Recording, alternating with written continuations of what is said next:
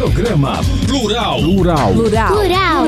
Plural. Plural. Uma produção do curso de jornalismo em parceria com a educativa UFMS.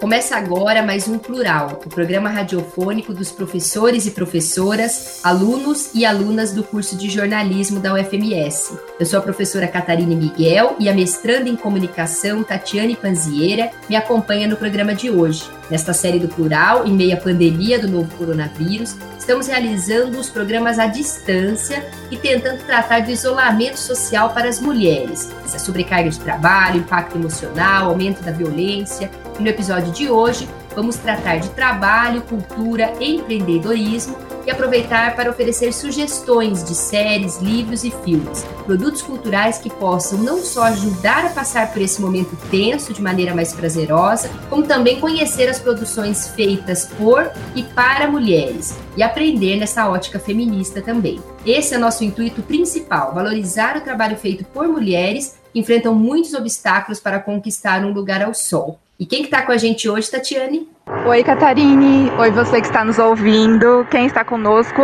hoje é a Lu Bigatão, que é jornalista, diretora de teatro, mestre em meio ambiente. E também a Daiane Libero, a Lira, que hoje é a diretora de criatividade e negócios na Tecla Marketing e Press. Certo, Lira? E ela também trabalha hoje com projetos de empreendedorismo feminino e negócios sociais. Tudo bem, meninas? Tudo, Tudo certo, bem? Tati. Para começar, eu gostaria que vocês contassem como está sendo esse isolamento de vocês, né? A Lu trabalha com cultura e a Lira que trabalha como empreendedora na área de comunicação, dois setores da economia criativa bastante afetados pela pandemia. O que mudou na rotina de vocês, não só no, no dia a dia, mas também na forma de enxergar o mundo? Oi, gente, obrigada aí pela oportunidade de estar participando. Eu amo podcasts, eu escuto vários. Bom, vamos lá. Pra, é, eu tenho uma empresa que depende 100% da minha existência junto a ela, então a pandemia foi meio doida, assim. Eu, eu ainda mantive os meus funcionários home office, é, mas eu tive a oportunidade, eu sei que tem pessoas que não conseguem trabalhar home office, não é possível, mas eu, eu pude fazer essa escolha, então eu fiz. E aí eu já desativei o nosso espaço físico, a gente tinha uma agência que eu demorei anos para montar bonitinho o meu espaço, mas eu fiz a, a, escolha de até a gente ter vacina ou cura, vai ser home office e toda a minha equipe já se adaptou a essa rotina. Tem sido um desafio você não ficar olhando notícia e ficando cada vez mais chateado e triste. Eu tive um impacto financeiro nesse, nessa pandemia e é isso, tem sido um desafio pra gente que é ansiosa, para as mulheres que acumulam muito serviço doméstico, também você não enlouquecer home office naquela montanha de serviço doméstico que você olha para o lado aquela louça empilhada ali e você também ter igual a gente é, igual a, a falou aqueles momentos de lazer né é você controlar a sua ansiedade dentro de casa e entender o momento também, entender o momento das pessoas que estão trabalhando com você, que também às vezes se perdem nessa rotina ansiosa, e aguardar, né? Então tá sendo um desafio, assim, tá sendo uma coisa que eu nunca imaginei que no alto dos meus 31 anos eu ia viver. É, é eu acho que sim, eu tô para me aposentar, tenho 60 anos, então eu me sinto muito privilegiada. Eu moro numa chácara, né? Eu tenho um trabalho, trabalho na TV é Cultura, então eu continuo gravando o programa online. Então, assim, eu tenho um salário, é, eu moro assim perto da natureza, então é um privilégio. O que a gente tem que ter é essa coisa da gente dominar o nosso medo porque para não ficar apavorada e tentar usar esse tempo. Eu tenho assim cozinhado, feito pão, eu tenho caminhado, feito yoga. Então eu estou tentando assim estar tá mais perto de mim, da família e a questão com a natureza, fotografando. Então para manter o equilíbrio, mas olhando com muito temor assim tudo que está acontecendo. Então como viver num momento desse sem pirar, sem enlouquecer, né? e sabendo que, junto com tudo isso, a crise econômica que vem, por exemplo, eu trabalho com teatro, o que me impactou muito é porque meus projetos de teatro pararam todos. Eu estava direto em escola, apresentando para um monte de gente, com vários projetos, e parou tudo. E, e, vendo, assim, a maior parte dos meus amigos tendo que, assim, ah, vamos pedir uma cesta básica, ajuda um aqui, paga uma consulta para o outro ali, vendo, assim, no coletivo, as pessoas muito né, desesperadas, sem dinheiro e sem perspectiva, sabendo assim, a gente vê, ah, o pico vai ser em agosto, vai ser em dezembro, vai ser em março do ano que vem, Então, isso que é difícil. Eu me sinto muito privilegiada na minha condição, né? De quase aposentada, perto da natureza, mas a gente não é feliz vendo né, tantas pessoas queridas, os amigos, a nossa classe, é, é, numa situação tão difícil. E eu só queria dizer que eu também virei padeira na pandemia, viu?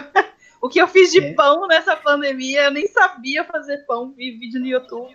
E é nós, fazendo pão e pizza doidada aqui, né? Fazer eu, o quê? Eu acompanho as redes sociais da Lira e eu vi que você tá pondo uns desafios, né, Lira? Sim, eu também. É... todo dia. Não, e meu amigo, eu tenho. É, não, e meu amigo que é vegano, eu, eu me desafiei também a entrar de cabeça no vegetarianismo. Eu tô botando em prática tudo que eu nunca tive tempo, embora eu ainda esteja sem tempo. Mas agora é agora ou nunca, né? É, Padeiras é. online. Mas é isso, eu até estava vendo uma, uma fala do Ailton Krenak, sabe? Aquele indígena que vocês devem conhecer. Amo, então, maravilhoso. Ele é maravilhoso. é tudo de futuro que a gente precisa, né? Ele comentou algo assim que é muito de, é, algo nesse sentido que é triste que uma tragédia, só uma tragédia como essa, que faz a gente pensar na transformação, né? Que a gente precisa de uma tragédia para poder pensar na transformação. É, que as pessoas falam o lado bom. Quer dizer, não tem um lado bom, né? É uma é. tragédia. Agora, eu também tenho hora que eu sou muito esperançosa e tem hora que eu não sou tanto. Será que as pessoas vão mudar tanto? Então, assim, mas a gente vê o movimento, né? De uhum. solidariedade, uhum. de autoconhecimento, um maior respeito com a natureza, da gente é, acabar vendo o que realmente importa. Isso que eu acho legal. Tem roupa nova, não importa, a gente não precisa sair, não precisa de roupa, não precisa. A gente precisa do quê? É esse autoconhecimento, é a família, é o trabalho, né? É, é, é um, um, ambiente, é, é o meio ambiente melhor. Então, assim, veio para alertar isso. Agora, tomara que a gente consiga mudar e cuidar melhor do planeta, né? O Krenak vai muito nessa direção, mas assim, a esperança tem que regar muito, porque o ser humanozinho difícil, ô raça nossa, né? A gente está falando que a gente precisa, né? A gente precisa realmente de autoconhecimento, a gente precisa de cultura, né? Então a gente vê como a gente não consegue viver Assim, Sim. com uma sanidade adequada, se a gente não tiver livro, se a gente não tiver filme, se a gente não tiver é, série. É o que tem salvado, né? É, Catarine. É o que, se não fosse a cultura, se não fosse os livros, os filmes, se não fosse a música, é, a poesia, eu acho que pirava todo mundo, porque eu acho que a arte tem salvado esse isolamento social. Concordo. Até, até para aproveitar esse tema da cultura, eu queria falar da produção do seu documentário curta-metragem, né, que é o Fujona em Busca da Liberdade, que está disponível na internet. Aí eu queria que você explicasse melhor, Lu. Ele foi feito lá no Festival Taguatinga, né? Concorreu lá. É, e apesar dele ser do ano passado, ele me pareceu muito metafórico para os dias atuais. Então, assim, uma onça que é capturada em Campo Grande, que não suporta o confinamento e tenta fugir, não tenta, né? Foge várias vezes do centro de reabilitação. Uhum. Eu, assim, vendo aquele filme, me senti até aquela onça querendo fugir em alguns momentos, né? E eu achei muito interessante também o tipo de filmagem que foi feita ali, com a câmera subjetiva, que está representando a visão da própria onça. Eu queria que você explicasse essa produção, o festival, o que, que você quis representar ali e se você também se vê como aquela onça de, de vez em quando. É, é, é, o que você falou, é muito simbólico, né? É, é um, um, fato real que teve em Campo Grande. Essa onça ela foi capturada, isso já tem uns 11 anos que aconteceu. E ela, assim, novinha, com seis meses, ela fugiu. Ela ficou um tempão ali no Parque Prosa, solta um monte de gente, cachorro atrás dela, polícia florestal e não achava. Encontraram, prenderam, ela escapou de novo, né? E aí ela ficou mais um tempão, ninguém conseguia achar. Ela entrava nas armadilhas, roubava comida, conseguia escapar. E até que é, ela sensibilizou tanto a, a, a população que teve uma campanha para porque iam mandar ela para o zoológico. E ela conseguiu ganhar a liberdade dela e colocar um colar de monitoramento e ela foi solta. Então, é, eu acho muito a nossa condição. Teve uma, a coordenadora do CRAS falou assim: todos aqueles animais que estão lá, se soubesse a força que eles têm, eles não estariam presos eles teriam fugido. Então, assim, na verdade, a gente tem essa liberdade, mas não sabe que tem, não exerce. A gente mesmo coloca as nossas grades, ah, isso não dá, isso não pode, né? E, e, e na verdade, dá sim, a gente precisa sempre tentar, e muitas amarras são mesmo internas. Então, eu acho que essa onça ela é um, um, um, símbolo assim de uma luta pela liberdade e a gente fez toda ela gravada no olhar da onça, câmera como que fosse é, esse olhar dela atrás dessas grades, buscando essa liberdade e essa sensação as pessoas todas têm, né? Bom, a sugestão para conferir o curta da Lu está né, tá disponível no festivaltaguatinga.com.br. Acho que vale bem a pena. Então, é, vamos aproveitar essa deixa para dar dicas de produtos culturais que possam ajudar a amenizar esse período de isolamento. A Lira ela já foi editora de caderno de cultura aqui em Campo Grande, então acho que ela tem aí algumas sugestões interessantes para a gente, né, Lira? O que, que você pensa? O que, que você está assistindo? O que, que você sugere para as nossas ouvintes? Olha, eu decidi que nessa, nessa quarentena eu ia estudar, ia estudar as coisas que eu quero estudar, que eu gosto, mas também eu ia me dar o prazer de assistir coisas bem aleatórias e sem que eu precise pensar muito. Tipo, eu, eu selecionei algumas coisas que eu vi nessa quarentena, que não são nada assim muito. Eu trabalhei com cultura há muito tempo, assim, então eu gosto muito da cultura pop, do papel dela, dela na nossa vida hoje e da importância dela. Então eu trouxe umas coisas bem cultura pop, viu? Eu vou indicar três séries, pode ser rapidinho, e dois livros, pode ser. Um deles é quadrinho. É quadrinho. Claro. O, a primeira série que eu vou indicar é, chama My Mad Fat Diary, tem no YouTube, se eu não me engano. É uma série gringa uh, britânica. Ela conta a história de uma menina que ela tenta se matar. Olha, começou tenso, não mentira. A série não é tão tensa assim, tem momentos tensos, mas é muito boa. Porque ela é uma menina fora dos padrões. Ela é gorda, ela é tímida e ela só que assim, é, ela com as pessoas, ela é, ela é de uma forma, né? E com a, com a, vida pessoal dela, ela é outra. Porque quando ela escreve no diário dela, ela desabafa, ela, ela, é super extrovertida. Só que ela não consegue ser assim, porque ela é muito massacrada pelo estereótipo físico dela. E ela é uma adolescente vivendo nos anos 90. Então, assim, saudade, só quem viveu sabe, né? E aí fala sobre vergonha do corpo, sobre como ela se expõe no mundo. E é uma série que eu acho que fala também sobre gordofobia, sobre N assuntos que estão super em alta. E ela é linda, maravilhosa, a gente ama essa série. É, a segunda série que eu vou indicar é uma série totalmente guilty pleasure, porque ela é super Marvel, só que ela é maravilhosa, principalmente a primeira temporada. Quem me conhece sabe, Jessica Jones, que é uma série da Netflix. É uma produção da Netflix que pega uma linha de quadrinhos que tem o Demolidor, tem o, tem Luke Cage e tem a Jessica Jones. Só que a história dela, embora ela se conecte com os outros personagens, é uma história muito própria, assim, porque a primeira temporada é centrada em um relacionamento abusivo. Só que a diferença é que a Jéssica é uma super heroína com poderes extraordinários e o abusador dela também. O legal do, dessa primeira temporada é que ela se passa depois que a Jéssica saiu do relacionamento. Então, são os traumas dela, porque ela é uma detetive particular, ela é uma heroína super anti, tipo, ela não é padrão, ela é mal-humorada, ela é meio, meio bebe demais, assim. Então, Jessica Jones, maravilhosa, é uma série, tipo, com luta, com efeito especial. Então, você assiste sem perceber que o negócio que horas estão indo embora. E a terceira série que eu vou indicar é também da Netflix, chama Girl Boss. É uma série que, assim, ela não é a melhor série do mundo, tá, gente? Só que ela é uma série leve e também é, ela se baseia numa história real, que é a história de uma, de uma menina que construiu o império da moda no eBay. Então é uma série super atual, porque é sobre internet, é sobre a internet uns anos atrás, mas ainda assim é sobre a internet. Ela pegava roupas vintage, né, e, e revendia no eBay. E, tipo, mostra a trajetória dela criando um império que foi tanto que a Nestigel, que é a marca dela, chegou em níveis absurdos de foi vendida por milhões e tal. E até hoje essa mulher ela é parâmetro para tudo quanto é girl boss e empreendedora de internet que existe. E os livros que eu vou indicar, um é um livro, um thriller super fácil de ler, é um livro tipo best-seller também super guild, chama Mulher na Janela. Eu, gente, eu não lembro o, autor, vou ficar devendo, mas chama Mulher na Janela. Por último, eu vou indicar o quadrinho da Persepolis, que é da Marjane Satrap, que é uma artista iraniana maravilhosa. É um quadrinho sobre a história dela desde criança, o, a vida que ela vivia no Irã, antes do Irã ser radicalizado, né? No, no, nesse tempo aí dos anos 90 para cá. E a história é maravilhosa sobre ela tendo contato com a cultura ocidental.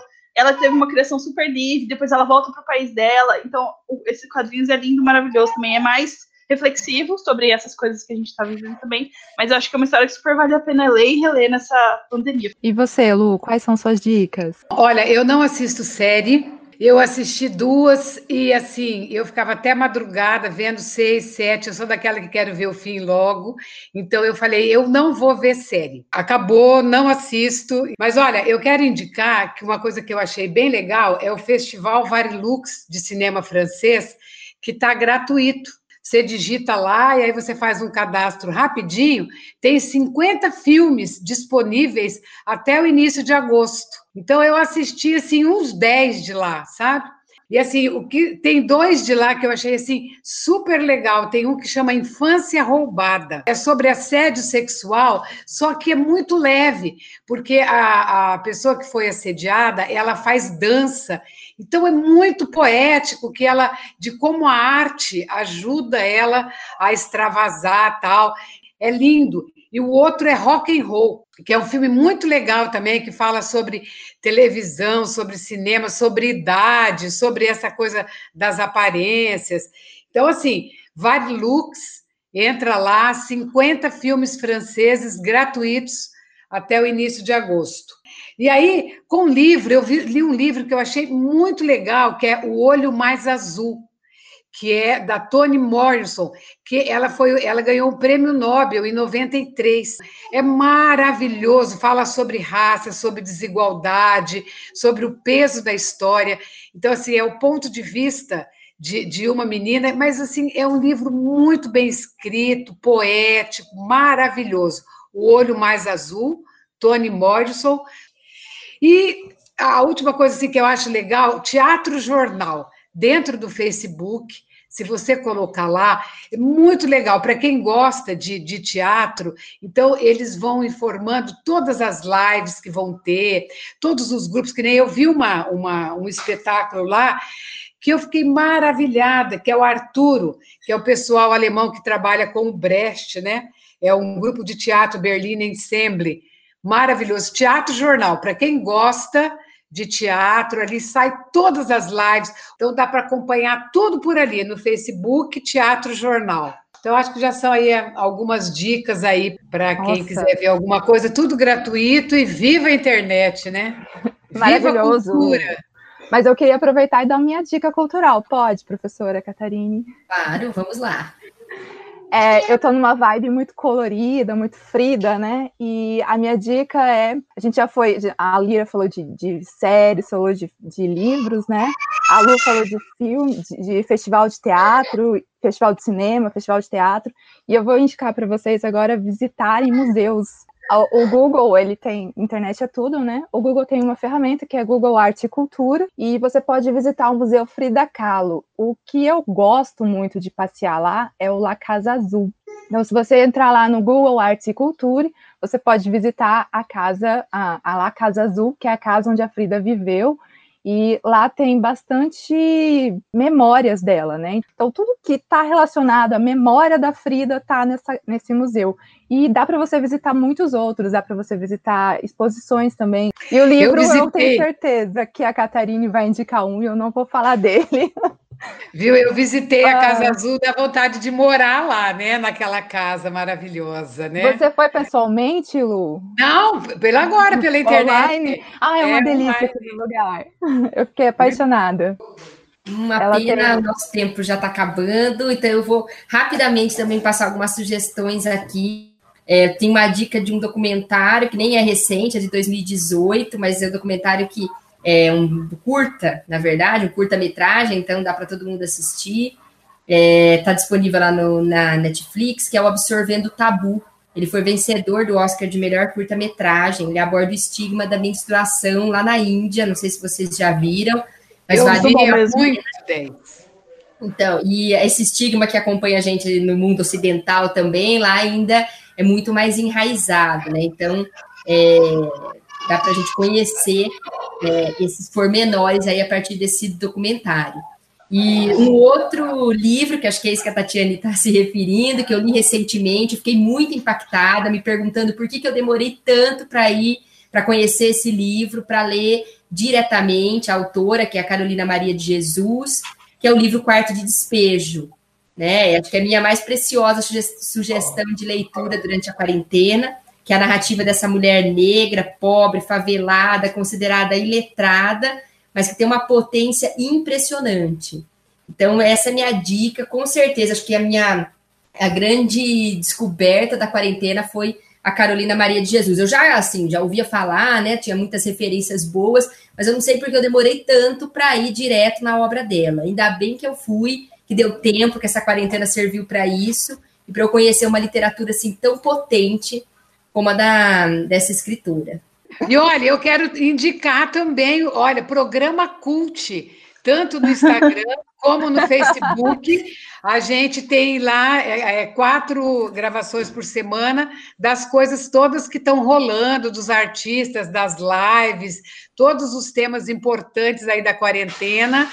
A gente tem é, lá no programa Cult. Quem quiser seguir a Lira Libero também, qual é o Instagram, Lira? Vamos aproveitar? Te... Vou aproveitar o momento merchan, eu tenho dois projetos, né? Uma minha empresa, a Tecla, o Insta é Tecla MKT, e eu também tenho um projeto de colaboração e conteúdo rico para empreendedores com marketing digital, comunicação em geral, que é o FeedHacks. Então é feed.hacks, FeedHacks. Isso aí, agradeço a companhia de vocês no, nesse episódio do programa Plural. É, o programa Plural que vai ao ar todas as quintas-feiras, às 5 da tarde, tratando nessa série sobre o impacto do isolamento social é, na vida das mulheres. Me despeço aqui e até o próximo programa. Você ouviu Programa Plural. Plural. Plural. Plural. Plural. Plural. Uma produção do curso de jornalismo em parceria com a educativa UFMS. De volta na próxima quinta, 5 da tarde.